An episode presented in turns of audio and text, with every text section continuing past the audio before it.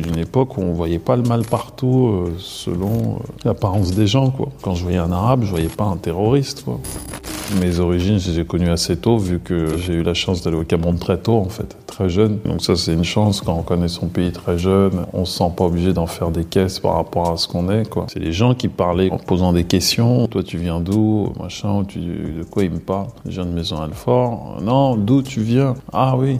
Euh, mes parents, ils sont du Cameroun. Quand tu sais d'où tu viens, t'en as plus rien à foutre. T'es pas dans des problèmes à te dire euh, français ou pas. Je, m'en foutais. Tout ce que je voulais, c'était aller courir dehors. Si tes parents, ils t'en font pas un problème, j'en ai pas fait un problème. Les jeunes ont cette euh, question identitaire. Aujourd'hui, on les assomme de, ces questions à un moment donné. Peut-être que même leurs parents n'ont pas eu. Je suis d'une époque où on voyait pas le mal partout selon l'apparence des gens.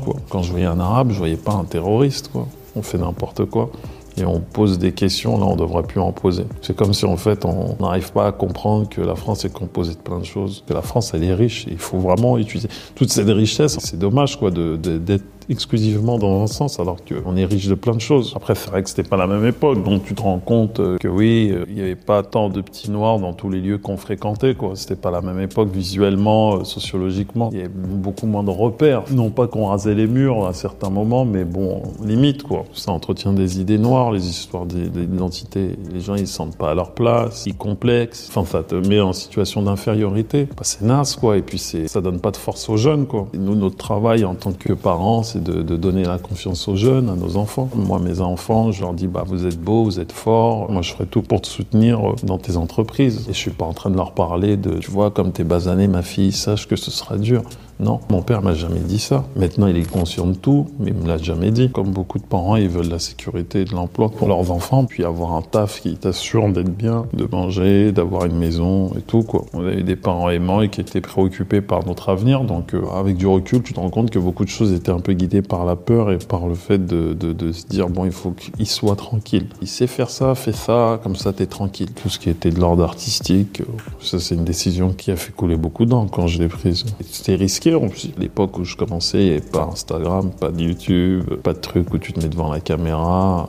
C'est non, tu portes tes couilles, tu vas au théâtre et tu fais une, cinq minutes. Et à l'époque, tu n'avais pas beaucoup de Noirs et d'Arabes, donc euh, tu te sentais un peu seul. Tes parents sont d'origine camerounaise, as grandi à Maison Alfort, tu connais personne dans ce métier. C'est un métier d'une violence extrême. Tu vas pas réussir, c'est trop compliqué. Tu as tout pour te faire tuer. Comme les enjeux sont énormes, des fois il y a énormément de méchanceté. Tu peux vite euh, avoir le fameux ressenti d'être une merde. C'est dur. Franchement, c'est dur. Mais il y a aussi des bons côtés. Un de mes grands frères qui était un peu dans la musique m'a quand même un peu servi d'épouvantail, dans le sens où il avait déjà essuyé les plates pour moi dans un autre domaine. C'est vrai, quand tu vois ton grand frère faire ça, bah, ça t'inspire. Ça m'a donné une ouverture euh, peut-être inconsciente à plein de choses. Et il y a aussi des gens bien. les inconnus, Pierre Richard, Jamel, Eric Ramsey, tout ça fait, des gens qui, qui ont apporté leur pierre et qui ont fait que, voilà, des gens comme moi et d'autres existants. C'est vrai que je, je l'ai pas souvent fait d'ailleurs. C'est peut-être la première fois que je le fais là, mais tous les gens que j'ai cités, il faut les remercier.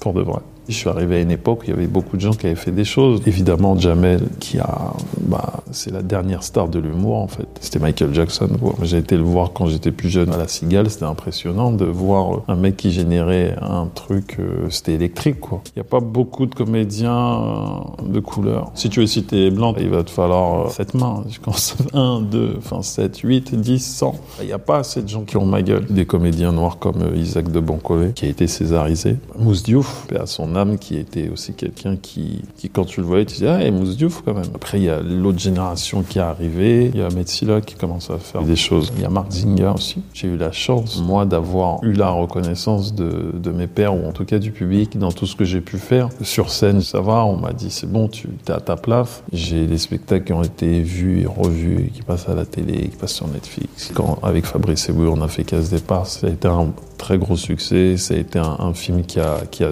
beaucoup inspiré des gens à faire des films, de se dire tiens c'est possible aussi. Moi je pars du principe que je suis libre et que je fais ce que je veux. J'ai pas envie de, véhiculer euh, des, histoires sur des clichés parce que moi j'aime le cinéma pour de vrai. J'ai la chance d'en faire aujourd'hui. Et si j'aime le cinéma pour de vrai, c'est pas pour aller me saborder ou, ou exister dans des films où, que t'assumes pas ou des films qui vont véhiculer des choses que qui sont aux antipodes de ce que je pense. C'est pas un chèque ou, l'exposition d'un film qui va faire que je suis heureux. Faire un film en Afrique, c'est pas que c'est frileux, hein. c'est juste que pour certains, faire un film avec des populations noires est communautaire et segmentant. Donc tu touches pas la France. Ils se disent, bah là, si t'as des noirs, nous, on sait pas. Il n'y a pas beaucoup d'évolution dans le cinéma. Ça évolue doucement mais sûrement. En fait, les choses, elles se font à partir du moment où on donne l'opportunité à des gens issus de la diversité. Et quand je parle de diversité, c'est pas simplement noir arabe, c'est des gens qui sont un peu en marge et peuvent être aussi euh, blancs. Ça se fait doucement, c'est pas un truc, boum, d'un coup, on va avoir 700 personnes issues de la diversité ou 700 profils d'un seul coup. Black Panther, c'est quand même bien parce que de mettre euh, quasiment un casting noir dans une grosse production et de, de le laisser vivre et de voir que c'est un succès, eh ben c'est bien. Ce film, il a été fait euh, pour des raisons certes commerciales à un niveau, mais ce film, il a, il a, il a quand même une idéologie de fond qui est quand même intéressante aussi dans la banalisation de, de ce genre de profil au cinéma. Et c'est vrai que ça peut faire que du bien. Moi, par exemple, sur un film comme on sort là, Black Snake, ça nous fait que du bien de passer derrière une telle machine qui a montré que, bah voilà, on peut montrer un film euh, à des petits jeunes euh, qui sont pas forcément noirs et qui vont trouver ça cool, sans se poser la question que c'est un film avec des noirs. L'important, c'est qu'il y ait de la diversité dans les thèmes, dans plein de films.